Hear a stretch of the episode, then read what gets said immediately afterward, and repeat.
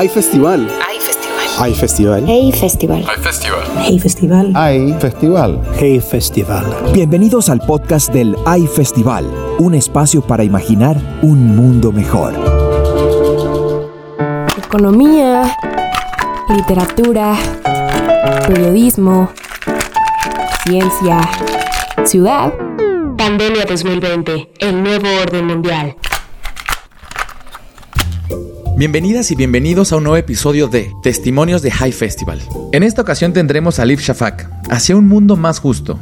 Pandemia, conocimiento, derechos y compromiso ciudadano. Paul Krugman, más allá de la economía, las implicaciones del COVID-19 para el nuevo orden mundial. Y Saskia Sassen, repensando cómo habitamos el planeta. Para poder escuchar las conversaciones completas de este y otros temas, no olvides visitar highfestival.com. También puedes checar la serie de charlas digitales Imagina el Mundo de forma gratuita en www.highfestival.com diagonal imagina-el-mundo. Este es un podcast producido por Junkie Media. Agradecemos el apoyo de Sura para Imaginar el Mundo. Aliado regional para América Latina. Aparentemente estamos en la fase final de esta pandemia. Desafortunadamente los estragos serán a largo plazo. Elif Shafak analiza los efectos del COVID-19. I think it's a very important question because this is a moment when we have we have to deal with lots of negative emotions, including anxiety, anger, and of course fear. There's a lot of fear in the air, and I do um, fear that after the the the pandemic, we will go. We might think that nationalism will, can be an answer. We might think that tribalism might be an answer. I fear that. I fear that in the post-pandemic world, many women will lose their jobs. Women are already holding underpaid, undervalued jobs. I fear the deepening of inequalities, injustices. So I am hoping that this will be a new beginning for a better world. Uh, but in order to build that, we have to understand what is at stake at this moment in time. Elif Shafak menciona que además de los estragos, debemos lidiar con emociones negativas. Muchas mujeres perderán sus trabajos y las desigualdades e injusticias serán más evidentes. Paul Krugman recuerda la crisis económica del 2008 y cómo no cambiaron tanto las cosas. En esta ocasión supone un nuevo orden mundial. 2008 and following crisis did not lead to big shifts in the way the world was organized and the way the world worked. I believe that the COVID 19 crisis is going to be quite different. Um, it occurs against a different backdrop. It's led to some very, very different uh, uh, psychological, perceptual changes in the world. Um, obviously, it's a very severe economic shock, and we don't yet know. We have a pretty good idea of the severity initially, uh, but we don't have a good idea of how long it will last, and that's going to depend a, a lot on on the uh, how how the epidemiology unfolds. Um, but it has exacerbated, maybe brought forward some things that were already happening and really increased some of the crucial fracture points. It's likely to lead to a, a world that is much less um, uh, integrated in a, at least in a, in a political sense and possibly in an economic sense as well. Paul Krugman destaca los efectos de esta pandemia, tales como psicológicos y perceptivos en la población. Cree que el COVID-19 será un shock económico muy fuerte y no tenemos idea de cuánto durarán los estragos de esta pandemia. También ha incrementado algunos de los puntos de fracturas cruciales y es probable que el mundo esté menos integrado a un sentido político y económico. Elif Shafak menciona los problemas globales que están presentes en nuestra vida diaria y que requieren ser atendidos urgentemente. terrorism, it's a massive global problem, or the dark side of digital technologies is a hugely global problem. Equally, of course, and, and very importantly, climate is a massively global problem, right? It's, it's universal. Um, or, or the financial crisis. So, what I'm trying to say is whether we like it or not, we're all interconnected.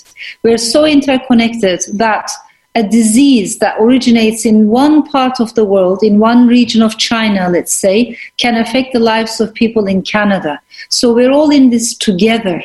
And to me, it makes much more sense to build up international solidarity. Los cuatro problemas que resalta Liv Shafak son el terrorismo, el lado oscuro de las tecnologías, la crisis climática y la crisis financiera. Estamos interconectados y prueba de ello es lo que estamos viviendo actualmente. Una enfermedad que se originó en una región de China puede afectar la vida de mucha gente en Canadá. Necesitamos solidaridad internacional. Paul Krugman habla sobre las tensiones en el sistema de comercio mundial que existían antes del COVID-19. The, the most obvious place of strain in the world has been on the, the part of the international system that has, for the past half century, been the most successful.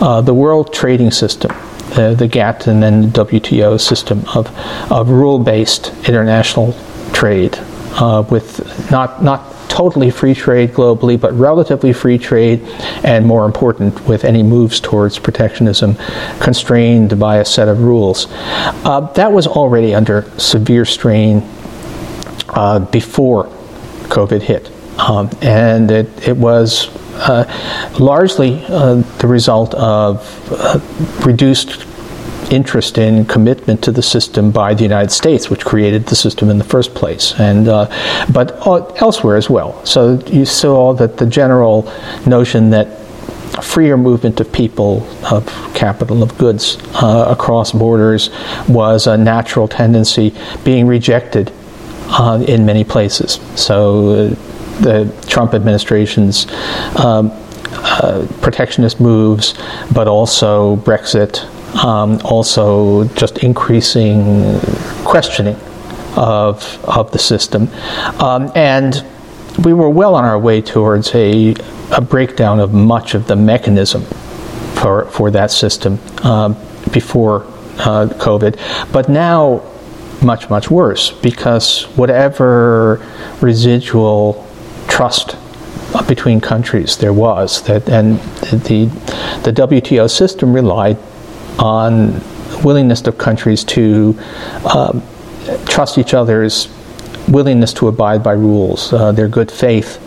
Um, this, that uh, has been massively hit.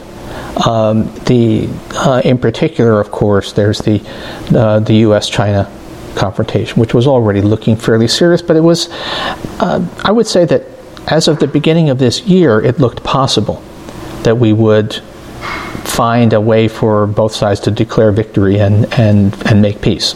That we would end up with a largely cosmetic deal between the US and China and that we could get the system back on track. Paul Krugman cree que el sistema de comercio mundial regulado por reglas internacionales está amenazado y que ya se encontraba bajo tensiones antes del COVID-19. El proteccionismo de Trump, así como el Brexit, incrementaron el cuestionamiento del sistema y la guerra comercial entre Estados Unidos y China parecía ir por buen camino, pero todo cambió después de la pandemia. El COVID-19 ha sido un agente extraordinario que no hace ruido y no tiene olor, y nos ha invitado a pensar en nuestro mundo. Saskia Sassen. En este nuestro presente. Es inevitable que la cuestión del virus, este, este agente extraordinario que no hace ruido, no se oye, no tiene olor, ha invadido nuestras vidas con una efectividad extraordinaria. Es muy difícil no también mencionar este hecho. Y, un, elemento aquí que me parece muy importante es que hemos aprendido en nuestras distintas ciudades a relacionarnos diferentemente de lo que había sido antes que apareciera este virus. Y esto va a pasar y nos vamos a olvidar. Pero al mismo tiempo creo que es importante que no nos olvidemos del pequeño hecho que un virus sin capacidad de sonido que nosotros escucháramos, no nos pueden amenazar con su sonido, sin olor, no nos puede acaparar o invadir con su olor, con, su, con nada, pero al mismo tiempo nos tiene como casi prisioneros. O sea, en algunos casos literalmente cuando la gente no se podía ir de la casa, pero ahora ya en nuestro imaginario ha dejado una tracha, como dicen los italianos, no me falta el castellano aquí, que, que es realmente notable, es como una invitación a nosotros, no de alarmarnos, pero de invitarnos a pensar en nuestro mundo, este mundo que estamos viviendo, este mundo que hemos en parte construido o que se ha construido contra nuestra voluntad.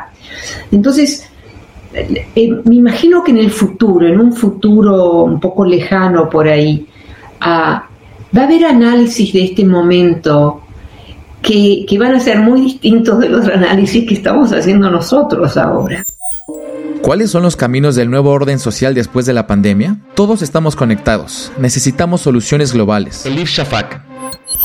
So we have two choices, I think. We don't have too many choices. We have two basic choices. Either there's going to be a glorification of nation state, nationalism. People are, will want to live in uh, like uh, tribes based on sameness or we are going to revive a much more internationalist spirit, you know, a spirit of global solidarity, global sisterhood. I want the second path because I think we are faced with massively global challenges. These are global problems. In order to respond to global problems, we need global answers. You cannot solve global problems with the forces of nationalism. Elif Shafak dice que hay dos caminos para el nuevo orden mundial. Por un lado es la glorificación del nacionalismo, por el otro, recuperar un espíritu mucho más internacionalista. Estados Unidos no confía plenamente en la Organización Mundial de la Salud. El nuevo orden mundial no confía en cómo funcionaban ciertas instituciones. Paul Krugman. So I'm, I'm recording these remarks just after uh, the U.S. administration suggested that it might cut all ties with the World Health Organization. Now, if there was one organization that seemed um, not to be uh, a, a, source of great dispute, it would have been the WHO because uh, pandemics are global affairs.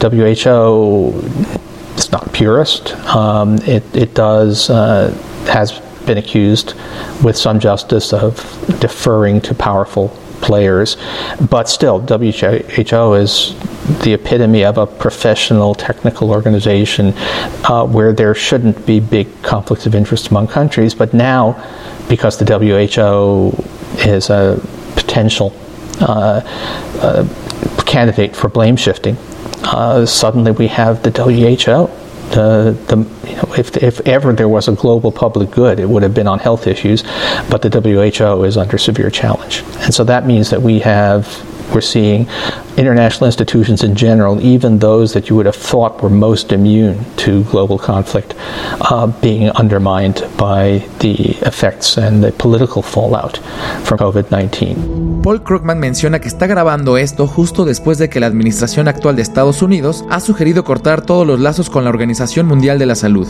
Las pandemias son asuntos mundiales y la OMS se encarga de ellas. Ahora es acusada de responder a intereses políticos de otros países. Esto genera cuestionamientos a las instituciones internacionales.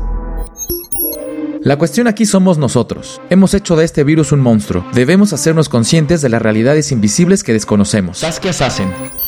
¿Qué puede ser que nos ha faltado a nosotros en términos de reconocimiento de modalidades, de realidades, quizás es la mejor manera de decirlo, de realidades que nos que, están por todos lados en nuestra vida, pero que nosotros no podemos ver, no podemos oír y no podemos oler.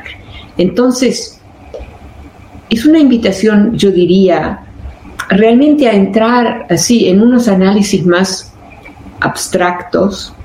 La cuestión aquí no es el virus, la cuestión aquí somos nosotros. Nosotros que hemos eh, hecho de este virus un monstruo, algo muy peligroso. Este por ahí sí es peligroso para nosotros, pero hay tantos otros virus y, y elementos mucho más visibles que no son peligrosos para nosotros y que nosotros hemos destruido knowingly or not knowingly, o sea, sabiendo que lo estamos haciendo o no sabiendo que lo estamos haciendo. Entonces, hay, hay un elemento aquí realmente, creo yo, para los filósofos. Esta pandemia ha servido para que ciertos líderes políticos impongan su ideología. Los derechos humanos han pasado a un segundo término. Unfortunately, the pandemic has been an excuse to begin with for populist demagogues, right, to to raise their voices. It has also been an excuse for authoritarian leaders to consolidate their power. We have seen this in Turkey, for instance, happening. Today in Turkey, we have more journalists in prison than anywhere in the world. Yes? So in the past, it was China or Russia, the leading jailer of journalists. Today, it is Turkey.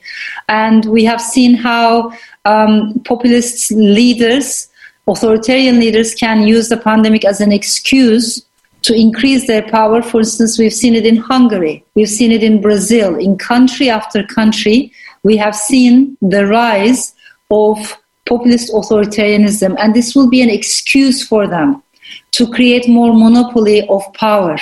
And I'm also worried that the pandemic can be an excuse for governments um, to, to create more surveillance on citizens.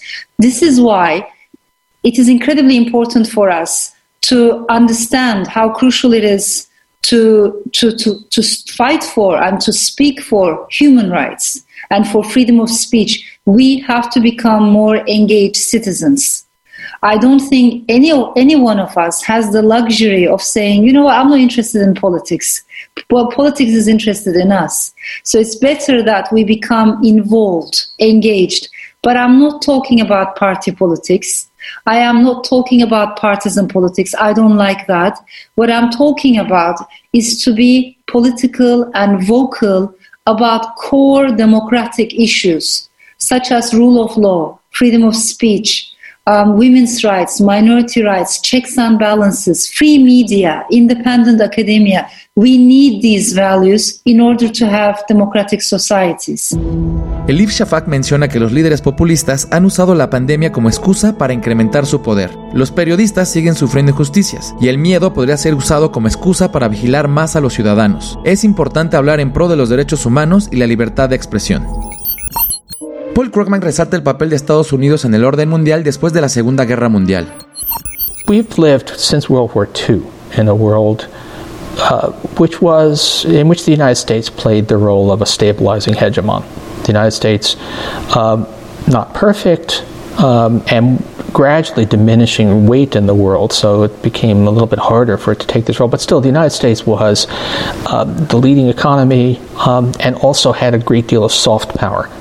Uh, the uh, the world, whatever it might say, uh, respected the United States as its um, as a, a, power whose word could be trusted, that could be relied upon to act in a uh, in, in in a at least mildly benevolent fashion. Um, the rivals, in terms of sheer economic weight, the United States has two rivals: uh, the European Union and China. Um, neither of which, however, was credible for taking on the role of hegemon. Europe, because it's too disunited internally. Uh, the, U, the, EU has historically been able to more or less punch its weight in trade policy, but not on anything else. Um, and the, it, for a little while, it looked like financially it might have become a, a sort of co equal of the United States, but the fragmentation of the euro uh, as a, of the of the euro bond market of the euro financial system um, means that it's it is no longer uh, really in contention. The euro is not ready to replace the dollar as as as an international currency or even to sort of coexist with it on a, on a, any kind of a level playing field. And China is uh, a huge power, uh, but to really play the kind of role that the United States has played for the past couple of generations, you need to be a power that other powers that everybody expects will follow rules, rule of law, will behave in a uh, um, in, in a way that, that means that it, its word can be trusted. It can be trusted not to to take short-term political advantage of, of its position, um, and that remains true of China. The big change is that America now looks like that too. Uh, we no longer have uh, a highly credible um, power in, in the form of the United States. And in fact, the United States has the, the mishandling of the COVID crisis, the, uh, the sheer dishonesty um, and failure to act effectively on the part of the U.S. government, has done enormous damage to American, I mean, prestige, but not so much prestige. The important thing is credibility. Um, I said the U.S. had a great deal of soft power. Well, not anymore. These days, uh, America has doesn't look like a, a place you want to emulate, admire, be, be tied to. Um, and in terms of actually handling the pandemic, once it became clear unavoidable that it was serious, well, China has been more effective than the United States. Para Paul Krugman, después de la Segunda Guerra Mundial, Estados Unidos funcionó como un muro estabilizador. Este papel se ha vuelto más complicado y ha perdido relevancia con el paso de los años. Los rivales naturales para este orden son China y la Unión Europea. La fragmentación del mercado del euro hace que no pueda reemplazar al dólar, y China no genera la confianza de respetar el Estado de Derecho. Durante la pandemia, Estados Unidos ha perdido credibilidad. Para Saskia Sassen, hemos descuidado nuestro entorno y esto puede provocar más pandemias. Hay vida en este planeta que nosotros no reconocemos. Hay mucha. Máximamente a esos otros no les importa. Este virus es distinto de otros virus, cada virus es un poco distinto. Es distinto porque ha penetrado en nuestra vida y porque nos puede matar, que no es una cosa mínima tampoco. Entonces, ¿cómo empezamos nosotros a trabajar con una temática donde hay otro actor que tiene derecho a esta tierra, que tiene derecho a este aire, que tiene derecho a estas aguas, etcétera, etcétera, que nosotros no podemos ver? y que nosotros tenemos que reconocer vive con nosotros. O sea, estos virus pasan, etcétera, después reaparecen, pero vamos a tener nuevos encuentros. Y no nos acordemos del SAR de los 1980, ¿no es cierto? Que fue una primera indicación. Entonces, para mí, yo este virus me lo voy a llevar en mi mente, en mi discurso, a mis clases con estudiantes, para que no se vea simplemente como un enemigo, para que se vea como algo con lo cual tenemos que compartir este planeta. Y nosotros hemos hecho tantas destrucciones que ahora estos virus ya van a venir más y más a nuestros espacios, porque hemos dejado tierras muertas, aguas muertas, aire profundamente contaminado. Nosotros estamos generando la necesidad de este virus de encontrar espacio. Y claro, el espacio que donde vivimos nosotros como que está un poco cuidado, más que las tierras que hemos destruido, las aguas que hemos envenenado.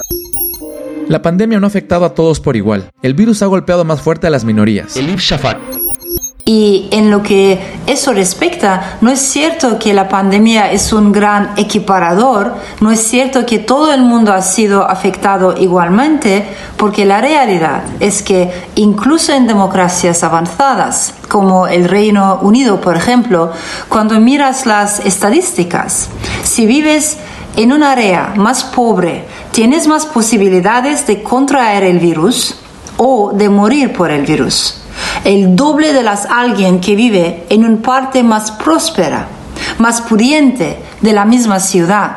Entonces, no hay igualdad en este aspecto. También creo que es importante entender que el virus ha golpeado con mayor proporción a las minorías.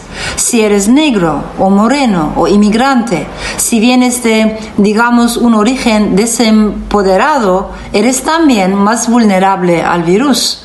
Y creo que todas estas desigualdades importan tremendamente. No son problemas secundarios. No se trata de una nota al pie de página que podemos posponer o ignorar. Creo que la desigualdad tiene que estar en el centro de todas nuestras conversaciones, de ahora en adelante. Estados Unidos ahora es una nación débil ante los ojos del mundo. ¿Qué pasaría si Donald Trump es derrotado en las próximas elecciones? Even if Trump is defeated in November and uh, uh, and we have a, a, a realignment uh, for the United States has handled the pandemic extremely badly. Uh, the uh, we have a clearly a current government that is uh, fundamentally anti-democratic, and the fact that we could have put such people in charge, that we that we uh, handled that we've seen proven ourselves so incapable of dealing with actual policy crises um, is got to uh, it, that's going to be a lasting that's going to cast a shadow on the on, on America for a long time.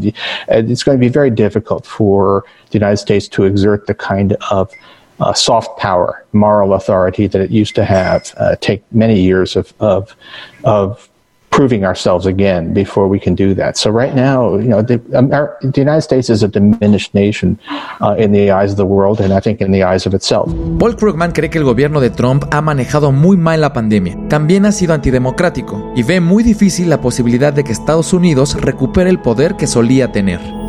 Saskia Sassen cree que las nuevas generaciones están más preparadas para enfrentar el futuro y que los errores de las generaciones pasadas han sido muy costosos. Yo creo que las nuevas generaciones, los jóvenes, están mucho mejor preparados para todo esto que nosotros los viejitos. Para nosotros los viejitos eh, tenemos que realmente pensar, ¿no? Algo tiene que cambiar. Ahora, hay que decir esta es una historia en realidad para nosotros, que, ya hace, que ya está en juego 30 años, esto no es nuevo. Y es justamente ese momento histórico donde nosotros hemos expandido nuestras operaciones, las minerías, eh, la construcción de nuevas ciudades, la, expansión de ciudades, puentes, eh, etcétera, etcétera, a una velocidad creciente. Y tenemos que desarrollar un discurso que incluye el hecho que quizás se nos fue la mano y que quizás en vez de seguir expandiendo, expandiendo nuestras construcciones, casas más grandes, más de lujo, con más grandes jardines, tenemos que empezar a pensar, digamos, como piensan los holandeses, un país pequeño, pero un país que ha logrado en su modalidad, por ejemplo, de ser el mayor exportador de verduras, todo lo que es verde, al mundo. Un país chiquitito, chiquitito. ¿Cómo lo hizo? Lo hizo haciendo el trabajo duro de inventar nuevas modalidades de crecer que no implican acaparar tierra a tierra, al contrario, ¿qué hacen? Van vertical.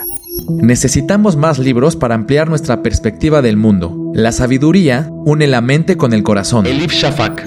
Y en la era de la pandemia necesitamos a los libros más que nunca antes.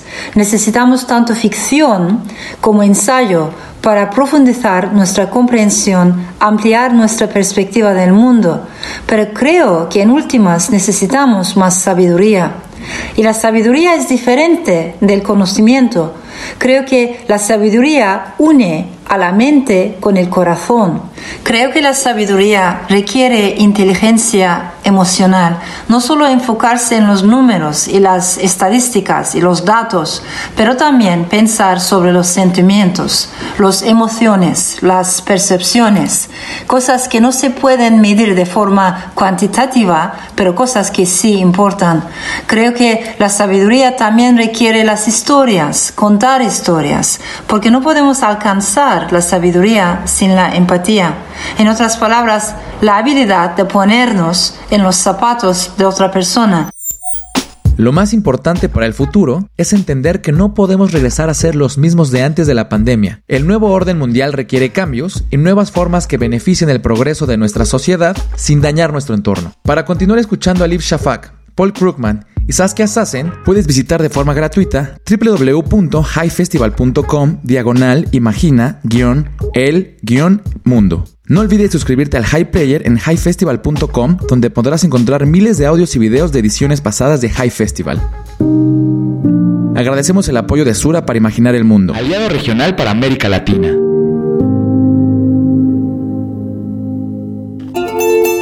Hay festival. Hay festival. Hey festival. Hay festival. Hey festival. Hay festival. Hey festival.